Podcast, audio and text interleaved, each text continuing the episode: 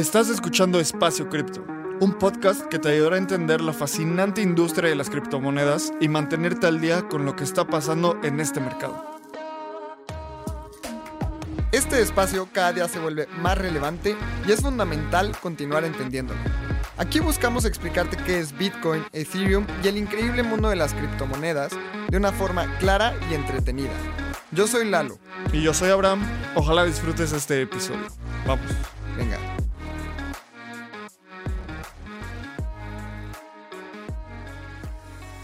Hey, ¿qué onda? ¿Cómo estás? Y bienvenido a un episodio más de Espacio Cripto. El día de hoy tenemos a Lau Namo. Lau participa en DAOs como HairDAO. También ella está muy metida en temas de fellowships. Y si no sabes qué es un fellowship, quédate que te lo platicamos. Básicamente es un programa en el que eres becado o becada para desarrollar programas y ser mentoreado. Así que hablamos un montón sobre ese tema con Lau. También hablamos sobre la importancia de estar muy involucrado dentro de las comunidades del mundo cripto y hablamos sobre hackathons. Así que quédate con nosotros. Yo creo que esta plática te puede interesar un montón si quieres estar más involucrado eh, desarrollando o trabajando en el mundo web 3. Lao también es full time en este ecosistema, así que es una oportunidad de entender cómo es que haces esa transición del mundo web 2 al mundo web 3, cómo participar en DAOs. Ella es governor en HairDAO y sobre temas de becas, participar. Yo creo que es una plática súper interesante si quieres ser parte de este ecosistema. Así que no te robo más tiempo en la intro, te dejo con un anuncio de nuestros patrocinadores oficiales y te quiero recordar que te suscribas al newsletter. El newsletter es, un, es una cadena de correos en donde enviamos tres correos distintos a la semana. Uno es con noticias, el segundo, Abraham y yo escribimos acerca de lo que estamos viendo en el mundo cripto, y el tercero es un escrito de la comunidad en donde ellos escriben sobre NFTs, metaverso y toda la industria fascinante que es el mundo cripto. Así que te dejo con este anuncio de los patrocinadores y empezamos con el episodio con Lau Namo, Governor de HairDAO.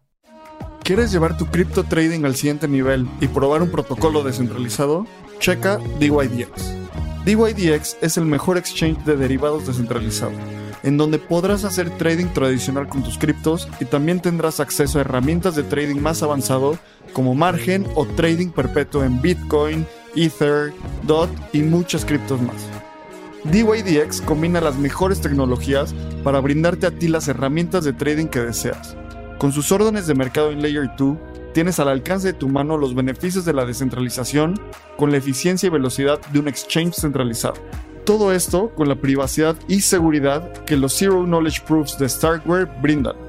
Conecta tu cartera y empodérate como trader con las herramientas que DYDX tiene para ti. Hola a todos y bienvenidos a un episodio más de Espacio Cripto. Y el día de hoy les tengo una invitada de lujo porque Lau Namo está con nosotros y estoy muy contento de tenerla aquí. Lau, ¿cómo estás? Hola, Lalo, súper bien. ¿Y tú? ¿Qué tal? Estoy excelente también. Muy ansioso de platicar porque creo que no hemos tenido en un tiempo alguien tan metido en DAOs y tan metido como en tema Web3 desde ese lado como entre DAOs, hackathons. Vamos a hablar también como este lado de cómo empezaste a colaborar poco a poco y después ya estás súper de lleno en DAOs, así que estoy muy emocionado porque estés por acá. Y antes de empezar súper de lleno, platícanos, Lau, ¿cómo empezaste en el espacio cripto y cuándo fue esto? Yo empecé en cripto alrededor de, ¿qué habrá sido? 2017, ¿no? Que fue cuando empecé a hacer algo de trading. Eh, creo que similar a muchas de las otras personas que entraron en, en esa época, fue cuando este, tanto, principalmente Bitcoin, ¿no? Subió mucho de precio, ¿no? Entonces, eh, uno de mis también como varias personas creo, uno de mis, mis exnovios tenía Bitcoin en ese momento, me estuvo platicando y yo, bueno, necesito entender cómo, o sea, cómo puedo este, comprarlo. Eh, saqué mi primera, mi cuenta de Bitso, ¿no? Fue que empecé a, este, a comprar y hacer un poco de trading, ¿no? Después, igual que muchas otras personas, me tocó mis, este, mis golpes de la vida de cripto. Bajó un montón, afortunadamente no vendí nada o desafortunadamente. Este, y como que tuve una pequeña pausa, ¿no? Y después de eso, hace aproxima a principios del año pasado, ¿no? Que estaba la pandemia a full, ¿no? Pasé de ver nada más cripto como trading, ¿no? Y day trading, y a tratar de entender mucho mejor la tecnología. Me acuerdo que el primer protocolo del que escuché de lleno fue Celo. Yo llevo varios años trabajando en fintech, ¿no? Y la razón por la que entré a fintech fue inclusión financiera. Entonces, cuando empiezo a escuchar de Celo, su misión de traer a el siguiente billón de personas eh, al ecosistema de cripto para poder hacer que las finanzas sean mucho más accesibles, pues para mí fue como de esto evidentemente es el siguiente paso de fintech, ¿no? O sea, si nosotros en fintech lo que estábamos buscando era brindarle de forma mucho más sencilla acceso a los servicios y productos financieros a las personas, cripto puede hacerlo sin importar dónde estés, a qué país pertenezcas y te está dando acceso a unos a productos muchísimo más competitivos, ¿no? Y pues ya de ahí me metí como de lleno a entender mucho mejor los productos en sí que, que existen en DeFi. O sea, todo empezó con celo después de tu, de tu regreso. Y se me hace súper curioso cuando dices, eh, el precio empezó a bajar en 2017 y dijiste, afortunadamente no vendí. Y es súper curioso porque o dices, o desafortunadamente, ¿no? Pero ¿cómo en ese momento dices, afortunadamente no vendí cuando estaba en 20 mil y ahorita, o sea, obviamente llegamos a un pico de 68 mil y en ese momento de haber dicho, wow, qué buena decisión fue haber comprado en, en 2017. Y siento que a mucha gente le va a pasar así, ¿no? O sea, obviamente este no es consejo de inversión, pero la gente que compré en 68, ahorita de estar como, desafortunadamente no vendí pero en un tiempo así como tú, afortunadamente no vendieron nada después de comprar en el máximo, ¿no? Sí, creo que también es conforme te vas acostumbrando y vas, este, vas conociendo mejor las fluctuaciones que hay en el mercado y en el ecosistema, ¿no? Que uno es, eh, vas entendiendo que es mucha la oportunidad que hay dentro del espacio ¿no? Entonces, la probabilidad de, los que el token que hayas comprado, si es un protocolo que hiciste un poco de research, ¿no? o realmente tiene unas buenas bases, este, que siga subiendo son bastante altas, ¿no? Entonces, creo que también, y algo como me gusta verlo es, pues es parte de la curva de aprendizaje de cripto, ¿no? O sea, que no es como muchas otras personas piensan de algunos otros activos financieros, que simplemente metes dinero y seguramente todo va a salir muy bien, ¿no? Sino que es también el ir entendiendo que es una tecnología que todavía está muy joven, ¿no? Eso significa que todavía va a tener muchos cambios, o sea, para arriba y para abajo, ¿no? Pero que no, eso no habla de forma ¿cómo decirlo? O sea, intrínseca de que si es mala o si es buena. No, simplemente sigue desarrollándose, sigue cambiando y es parte de lo que vemos en el día a día en Web3. Claro, también este tema de que la gente piensa que cripto es dinero fácil. Yo creo que es más fácil lanzar un dardo en las 500 empresas del SP 500 de Estados Unidos y hacer dinero a lanzar un dardo en las 50, 50 criptos de, o sea, mayor capitalización de mercado y que hagan dinero a largo plazo, ¿no? Entonces yo creo que esta gente que dice que cripto es fácil, es dinero fácil, más bien nunca ha estado en el ecosistema y yo creo que es un tema de aprender a invertir también. Yo creo que la gente que entra al espacio cripto como, como primera inversión, o sea, están entrando en el super hard mode, ¿no? o sea, la gente que empieza con CETES es como el easy, después acciones es como un medium hard y cripto es como roller coaster mode. Entonces, así que la gente que piensa que cripto es fácil, para nada. Y Lau, ahorita que ya nos contaste cómo entraste en el mundo cripto, etcétera, también a la par estás muy metida en el tema fintech, ¿no? Platícanos un poco sobre tu background, cómo es que justamente hablabas como de inclusión financiera y después te hizo mucho check el espacio cripto. Entonces me encantaría como cómo ligaste que fintech era como el paso 2, digamos paso 1 bancos, paso 2 fintech, paso 3 cripto, así que platícanos un poco sobre eso. Sí, pues yo llevo aproximadamente 5 años y medio trabajando en fintech, ¿no? Eh, yo tengo un background, también como tengo un background completamente diferente, yo estudié ciencia política y relaciones internacionales, ¿no? Este, durante un par de años estuve trabajando en consultoría de políticas públicas y justo en este proceso me, tomé, me topé un libro que hablaba de microfinanzas, ¿no? Y micropréstamos y cómo el que las personas pudieran tener acceso a estos micropréstamos pues cambiaba sus vidas. Principalmente, y esto pues va a ir bastante ligado también en por qué estoy en la edad en la que estoy, principalmente para mujeres. Entonces, cuando después de estar un par de años haciendo consultoría en políticas públicas, ¿no? me encuentro con una startup que apenas iba a lanzar aquí en México, que se dedica a dar micropréstamos utilizando información alternativa de crédito y fue, para mí fue un wow. ¿Qué es información alternativa?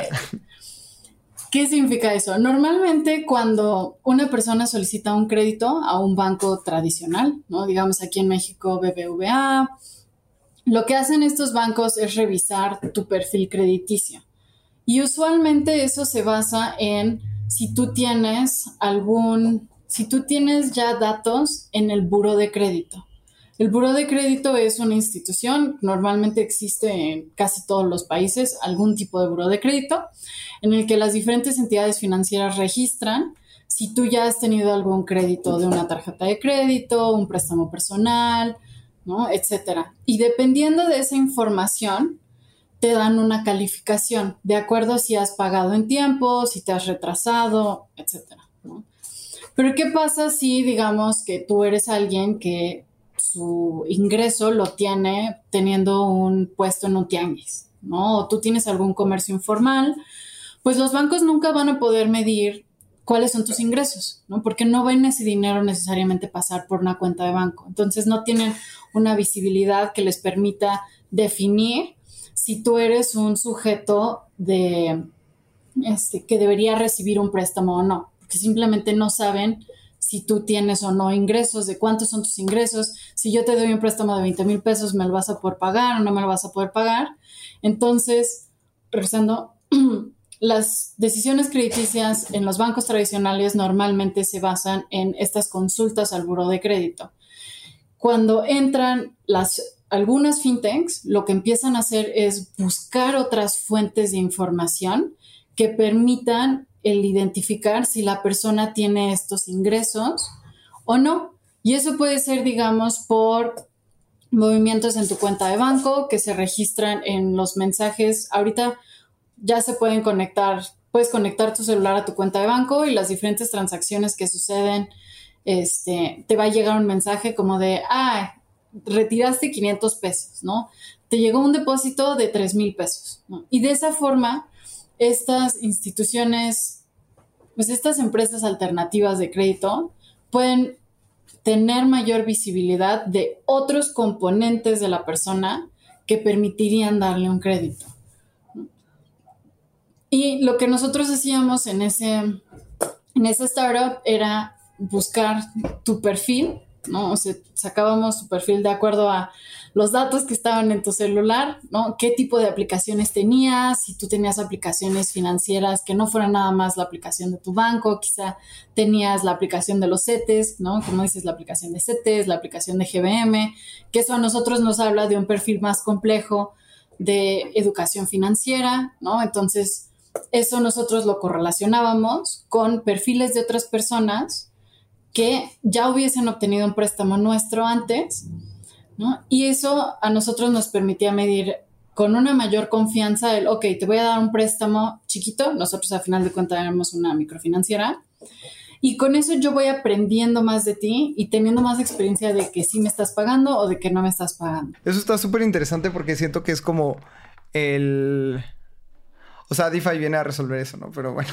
o sea, justamente como todos estos temas de, startups en fintech están súper ligados como a nuevas alternativas y creo que cripto puede proveer esas alternativas súper interesantes.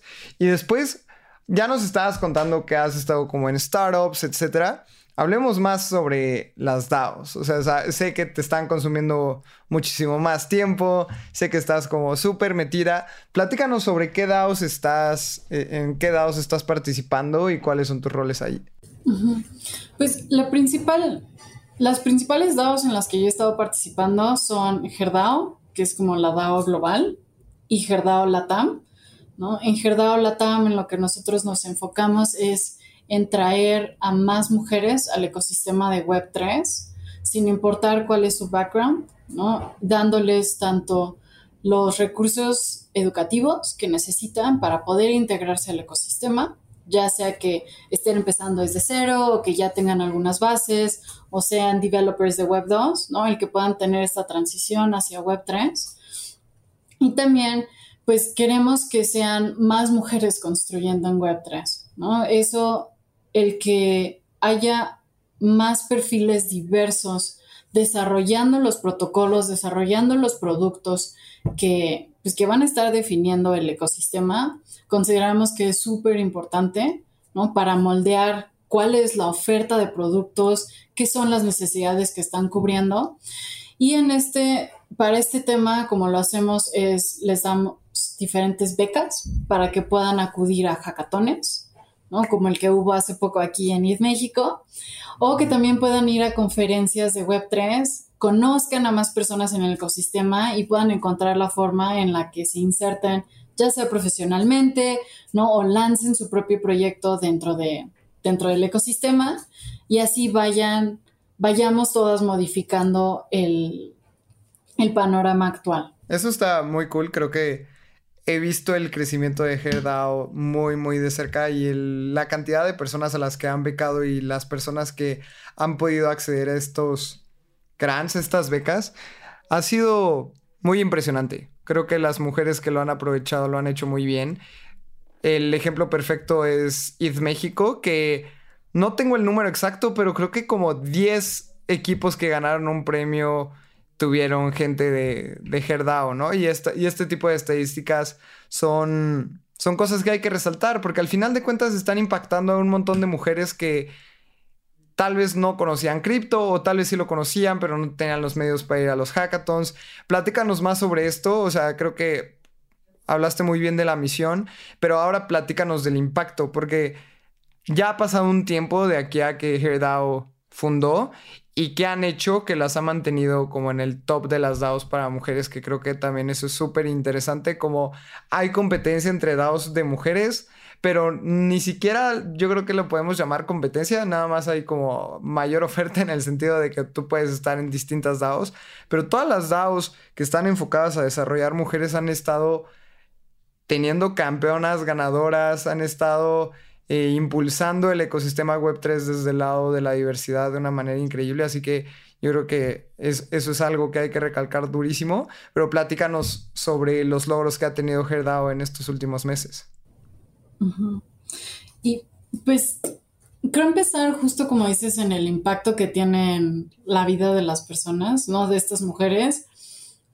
Yo, o sea, creo que varias personas lo saben y si no, yo empecé en Gerdao siendo una becada, ¿no? Yo recibí una beca para ir a un hackathon en Miami y fue así como empecé a involucrarme mucho más y después ya de lleno, este, y me convertí en una de las governors de Herdao Latam, ¿no? Pero yo empecé también como una persona que recibió una beca para acudir a un hackathon, ¿no? Y esto es, es especialmente importante para mujeres, ¿no? Porque suele, solemos tener esta idea de que, bueno, es que si yo no soy developer, y creo que no nada más mujeres, ¿no? De las conversaciones que he tenido también con parte de la comunidad general de, de cripto en México es, pues es que si yo no soy developer, yo no puedo participar en un hackathon, ¿no? O sea, seguramente la forma en la que yo puedo interactuar con el ecosistema pues va a ser un poco más limitada, ¿no? Pero el que las chicas puedan participar en el hackathon y vean que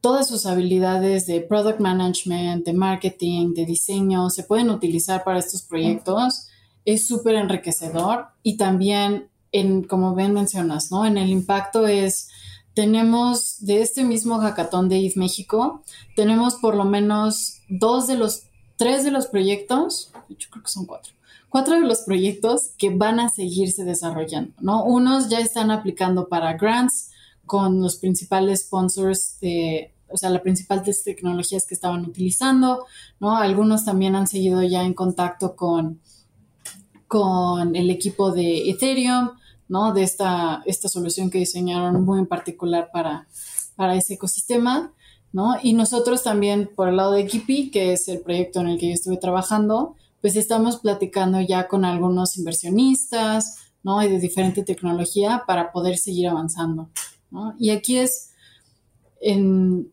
en esta parte de impacto es el que las, las chicas ven, ¿no? El trabajo que, los resultados del trabajo que están realizando, ¿no? El, uno, cómo entrar al ecosistema de Web3, cuáles son las habilidades que les, les permitieron hacerlo, cómo seguir afinando estas habilidades, ¿no? El que realicen estas vayan tejiendo estas redes también en el ecosistema para identificar, ok, no puedo contactar a tal persona para que me den un grant para que pueda seguir trabajando en mi proyecto.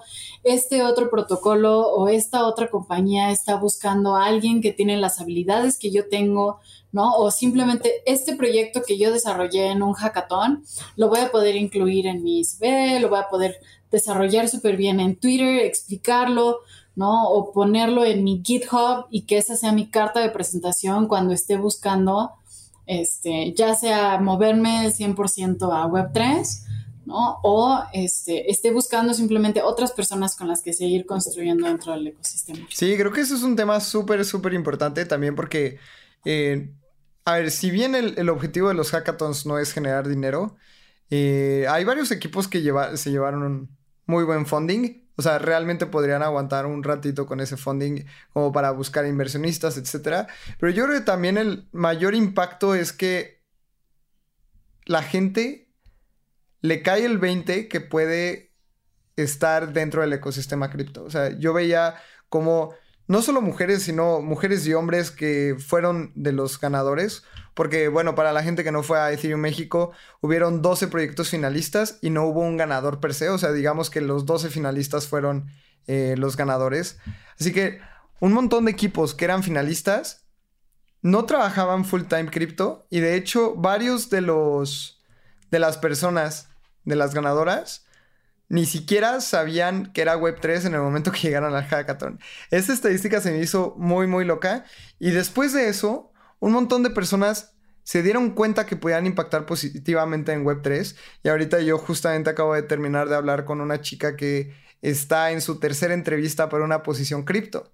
Y eso me da muchísimo gusto en el sentido de que todo empieza con la representación. O sea, realmente que la gente vea que chicas de HairDAO están terminando finalistas, que vean cómo están impactando de manera positiva y decir, oye, yo puedo hacer esto, creo que es un, o sea, es una de las mayores, de los mayores impactos que puede tener eh, Y, y, no, yo puedo nombrar demasiadas chicas que han sido impactadas positivamente por este tipo de grants, por este tipo de instituciones y por este tipo de DAOs. Lau, platícanos también, eh, justo como siguiendo en esta línea, ¿Qué, becas han dado y a dónde han ido chicas? Porque sé que han ido a Denver, pero yo creo que podrías platicarnos más sobre cuáles son los beneficios de, de y cómo también la gente puede unirse a Herdao para, para estar en contacto con un montón de mujeres súper buenas del ecosistema. Desde el lado de Herdao, a nivel global,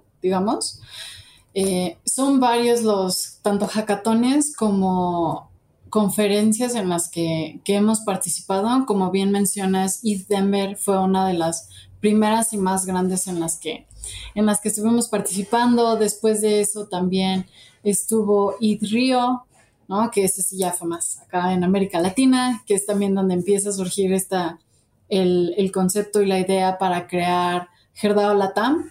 ¿no? Después de eso también estuvo participa, Gerdao participó en ETH Amsterdam, en donde también varios de nuestros equipos se llevaron algunos, varios bounties, por lo menos uno o dos estuvieron entre los finalistas, ¿no? Después de eso participamos también en un hackathon en Miami, en Austin, en Consensus, que es una de las, este, pues una de las conferencias más grandes del ecosistema también. Eh, un poco más institucional, ¿no? Como cara a quiénes son los jugadores institucionales, ¿no? Pero también ahí estuvimos participando porque hubo otro hackathon que se llamó el Web3athon.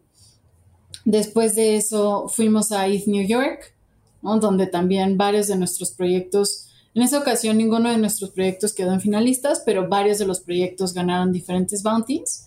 ¿no? Y pues por último en este ETH México, donde más bien quien estuvo liderando el esfuerzo, ¿no? Y también para DEFCON, quienes estamos liderando el esfuerzo, pues es el equipo de Gerdao Latam, que es esta subDAO de, que tiene la misma misión, ¿no? Pero estamos enfocadas principalmente en América Latina, Y en las, en las mujeres en América Latina.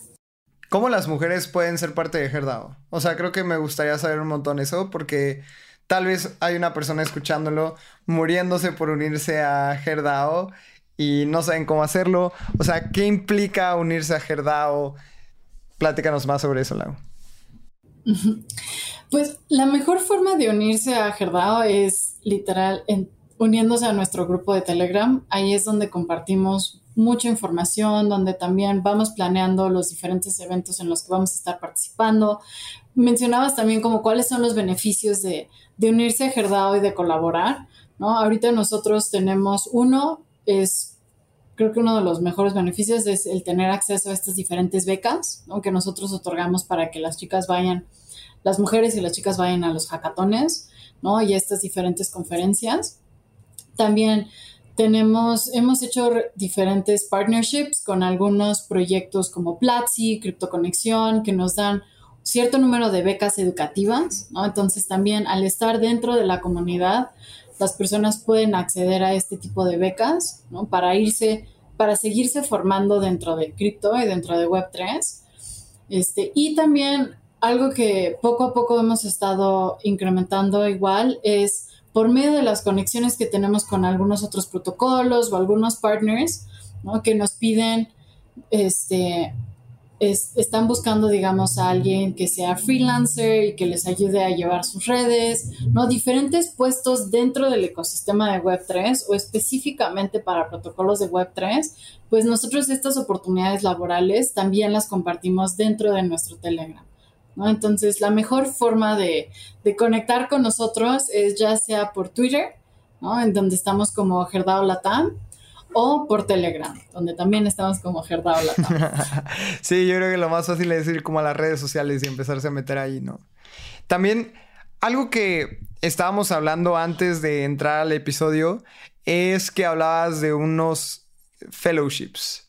Y este es un término muy, muy nuevo en cripto, al menos yo no lo había escuchado hasta dentro de hace como un mes, porque justamente Ethereum sacó un programa de fellowship en donde developers tenían mentores que trabajaban en Ethereum o bueno, desarrollando todo este ecosistema y los mentoreaban y les decían cómo podían encontrarse un futuro en el ecosistema Web3 por medio del fellowship. Así que yo creo que es algo parecido. Me estabas contando que estás en varios fellowships y que tienes la oportunidad como de desarrollarte por ahí. Platícanos qué son, cómo se ganan o cómo se participa y qué beneficios tienen para ti. Sí, no, y definitivamente son oportunidades súper interesantes. Creo que mi primer consejo para todos y todas sería apliquen a todo. ¿no? O sea, realmente en cripto hay muchísimas oportunidades muchas de las personas que ya están en el ecosistema, tanto personas como instituciones, ¿no? Como protocolos, quieren ver que el ecosistema siga creciendo, que más personas que aporten diferentes ideas, diferentes perspectivas, se sigan uniendo al ecosistema y dan este tipo de oportunidades, ¿no? Las fellowships, hay algunas que, pues ahora sí que depende mucho de qué es lo que hace la, la organización que las otorga. ¿no? Este, como comentabas ahorita, Lalo, yo tuve la oportunidad de, ahorita estoy en, tres programas diferentes, ¿no? El primero es, este, voy a ser una de las DEFCON Scholars, ¿no? Entonces, este, por ejemplo, esta beca, quizá algunos de ustedes ya la conocen, es un, es un programa patrocinado por la Fundación Ethereum, ¿no? Escogieron, si no me equivoco, somos alrededor de 50 personas de todo el mundo y nos están dando información específica de Ethereum, de la fundación, ¿no? Te van ayudando a que literal, como nos comentaron, a que tú encuentres tu por qué y tu dónde dentro del ecosistema de Ethereum, ¿no? Y que puedas ayudar también a tu comunidad local a seguir creciendo, ¿no? Y pues tienes acceso, un acceso, como bien mencionabas, increíble de mentoreo con personas dentro de la fundación, ¿no? Y no nada más desarrolladores o desarrolladoras, sino también este, dentro de la parte administrativa, operacional, ¿no? Entonces, para que tú vayas encontrando qué es lo que, lo, qué es lo que a ti te apasiona. Y uno de los beneficios que yo veo también de estas diferentes fellowships es con quién vas a conectar, ¿no? O sea, y no nada más hacia arriba, sino quiénes son tus otros peers, quiénes son las otras personas que están recibiendo estos fellowships porque tú no sabes, y eso es algo que a mí me encanta, como tú no sabes si la persona con la que estás conectando, que también le dieron el fellowship, podría convertirse en tu, en tu co-founder, ¿no? O sea, estaban platicando un día en la tarde de la lectura que hicieron, etcétera.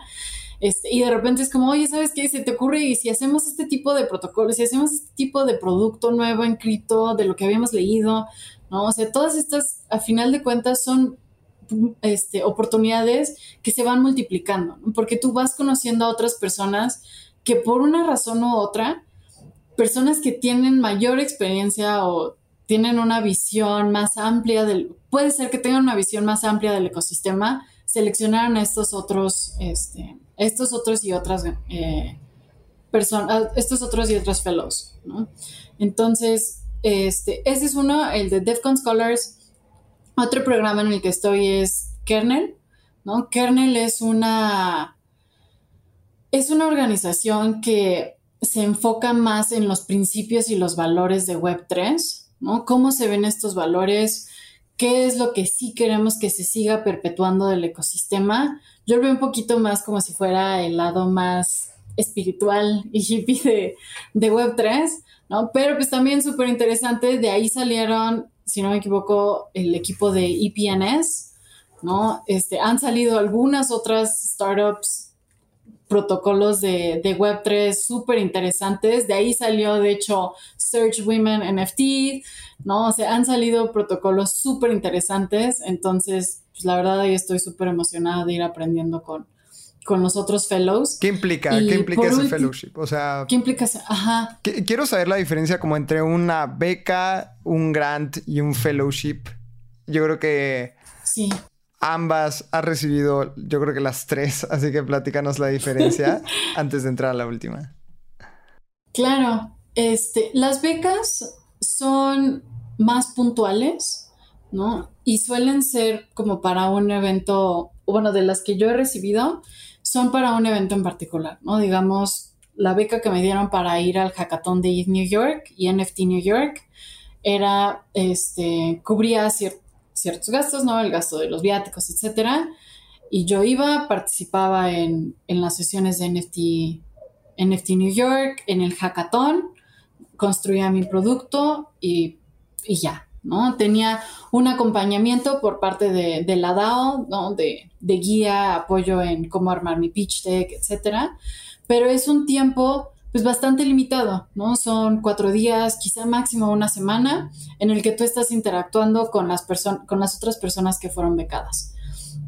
En una grant, este, tú haces, tú picheas tu proyecto, y explicas en qué vas a estar utilizando el dinero y los recursos que te están dando, puede ser que tú también pidas mentoreo por parte de quien sea que te dé el grant y tú describes de forma puntual, ¿no? Como de, ok, me serviría que me den una, una, plática de, o le den una plática a las personas que van a estar participando en el hackathon respecto a su tecnología, cómo hacen el deploy en la testnet, etcétera, ¿no? Pero también es un, y esa sí puede ser una relación a más largo plazo, ¿no? Pero más allá de que, más bien, uno pues siempre va ligada a un proyecto, ¿no? A un proyecto que fue lo que tú, este, que, lo que, es lo que tú propusiste, ¿no? Un fellowship suele ser una, pues ahora sí como una relación de mucho más tiempo, ¿no? O sea, los fellowships pueden durar desde meses hasta años, este, estos tres fellowships, por lo menos, o sea, el más cortito va a ser de alrededor de dos meses. el más largo va a ser de alrededor de cinco meses.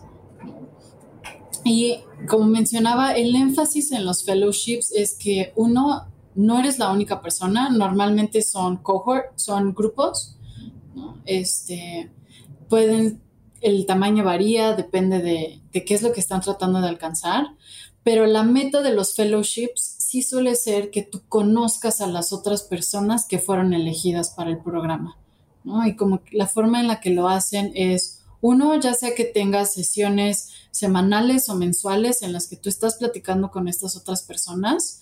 Dos, hay cierto material que te van dando este, y son, y hay temas en específico que tú vas cubriendo. Es como si fuera pues un diplomado, un diplomado, un Sí, siento que es como una incubadora de, de participantes. Es como una incubadora de personas.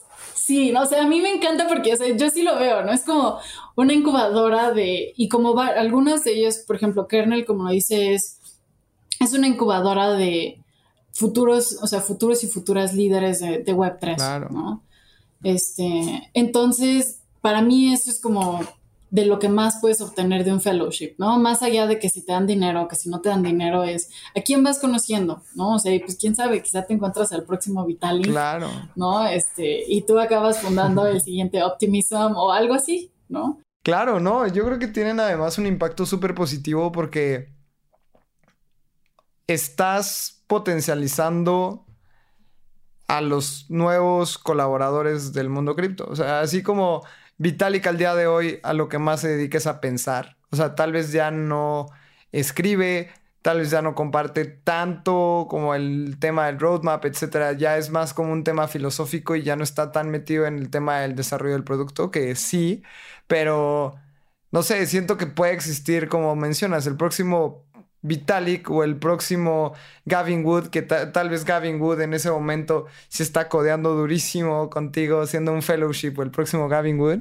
Y ahí es en donde realmente pueden salir unos talentos impresionantes que siempre van a necesitar un mentor, siempre van a necesitar una guía, tal vez un caminito a seguir hasta cuando ellos se sientan listos, porque también siento que eso pasa muchísimo en el ecosistema Web3, que es Tal vez tú tienes un talento excepcional para diseñar, pero no sabes qué diseñar y estás diseñando tal vez cosas súper que no tienen nada que ver, que tal vez no agreguen suficiente valor y después de terminar un fellowship, después de terminar como un bootcamp de este estilo, ya tienes una idea súper clara de lo que quieres hacer. Como mencionabas, tal vez ya conoces a, a tu co-founder, ya conoces a tu mentor, ya conoces a alguien que tal vez tú vas a mentorear, porque siempre dicen que tú tienes que tener un mentor y, un, y alguien a quien mentorear. Entonces yo creo que eso es súper importante.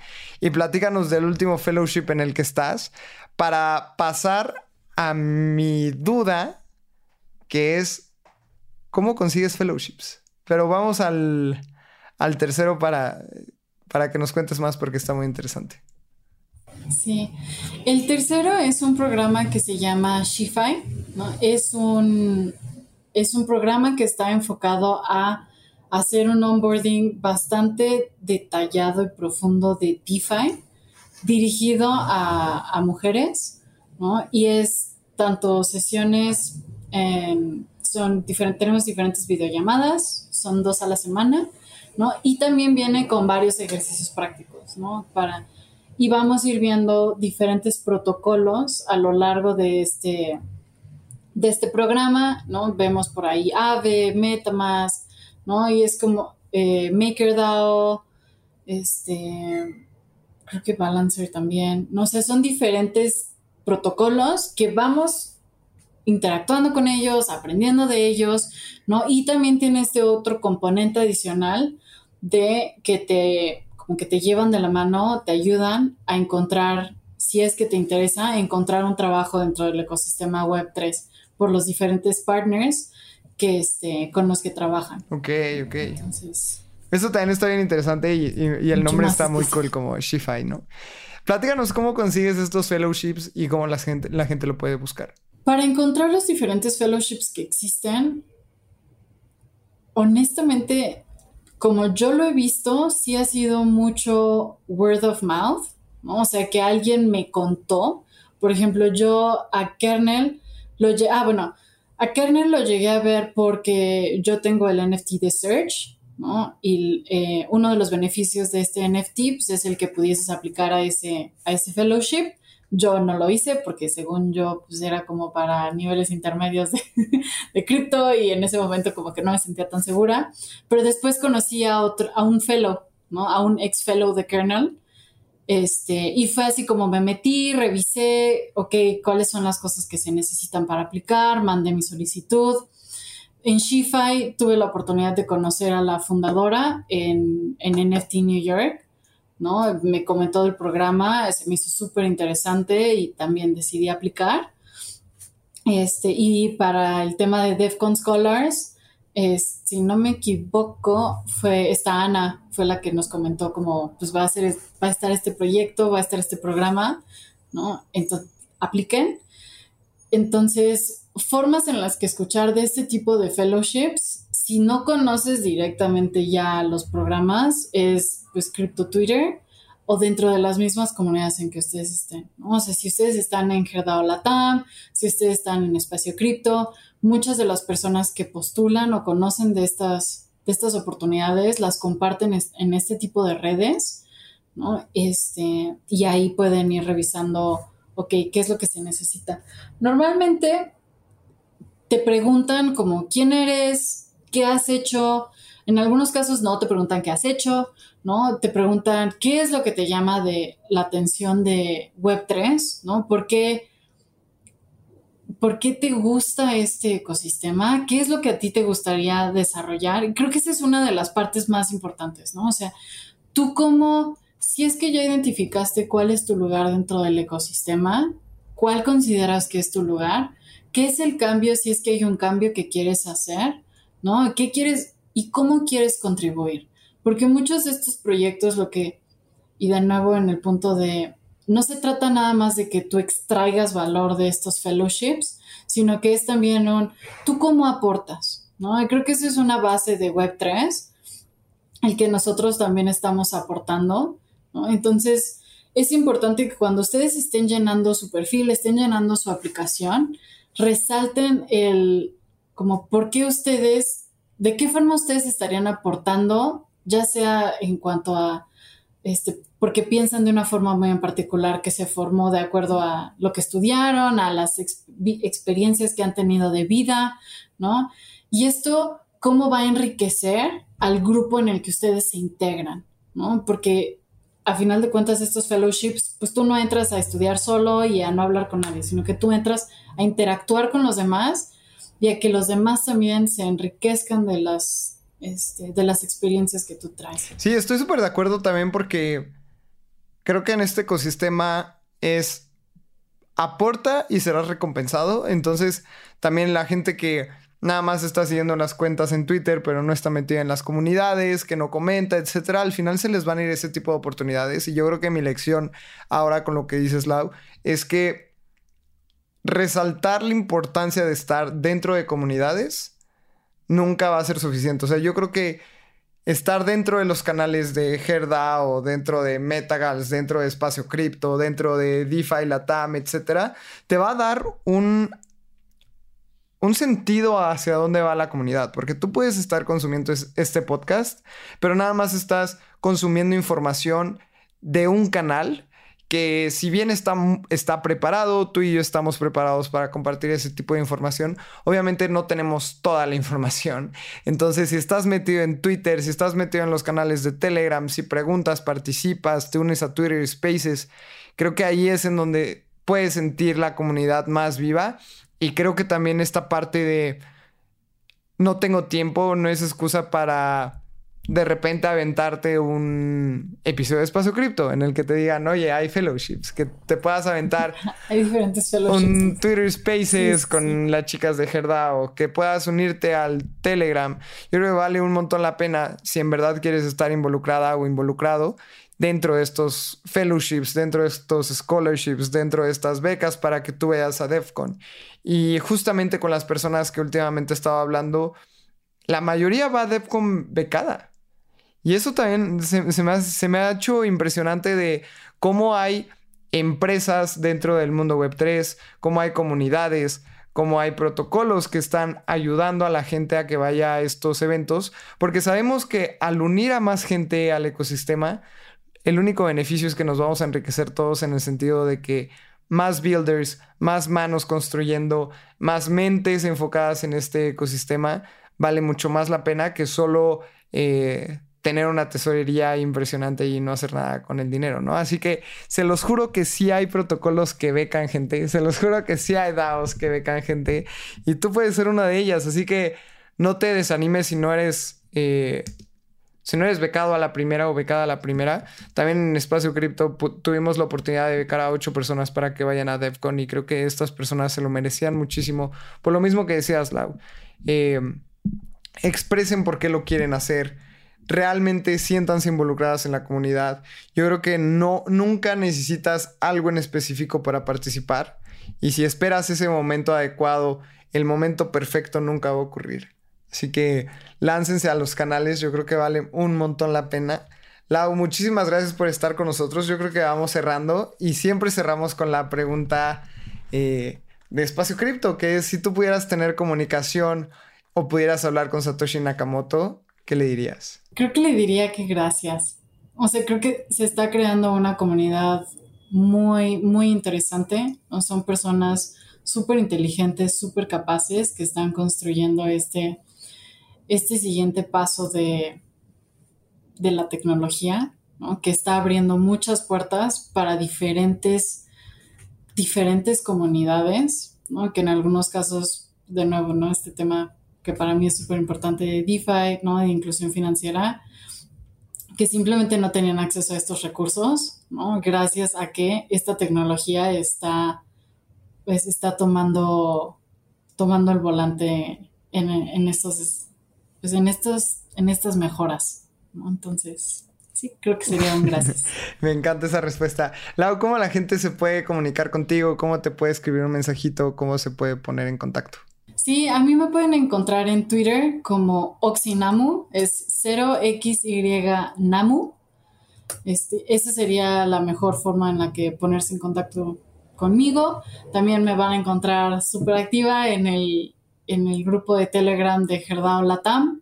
¿no? Ahí nosotros igual estamos compartiendo diferente información. Ahorita, este, como mencionabas, Lalo, nosotros también estamos buscando a principalmente mujeres de América Latina. Estamos, vamos a empezar por lo menos con 16 becas, ¿no? Entonces, chicas, mujeres que estén por ahí, por favor, entren al grupo de Telegram, manden su solicitud, estaremos súper emocionadas de poder colaborar y poder hackear con ustedes en DevCon. Cool, muchísimas gracias, Lau.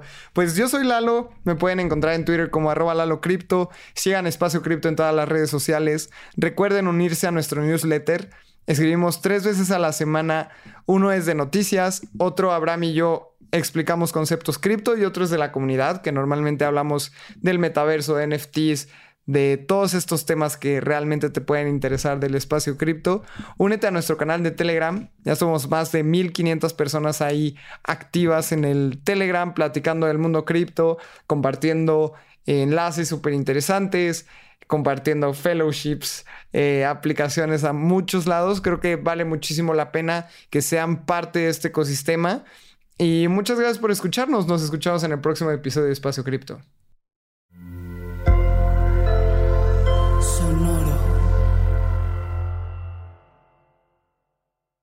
Este guion de Mundo Futuro lo escribió una inteligencia artificial.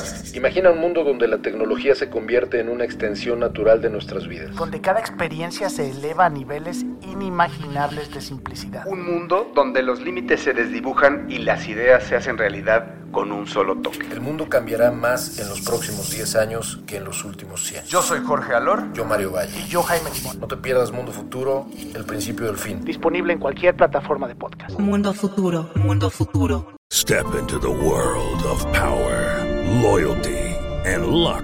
I'm gonna make him an offer he can't refuse. With family, cannolis, and spins mean everything. Now, you wanna get mixed up in the family business. Introducing The Godfather at Choppacasino.com. Test your luck in the shadowy world of The Godfather slot. Someday, I will call upon you to do a service for me. Play The Godfather now at ChumbaCasino.com. Welcome to the family. No purchase necessary. VGW Group. Void where prohibited by law. 18 plus. Terms and conditions apply.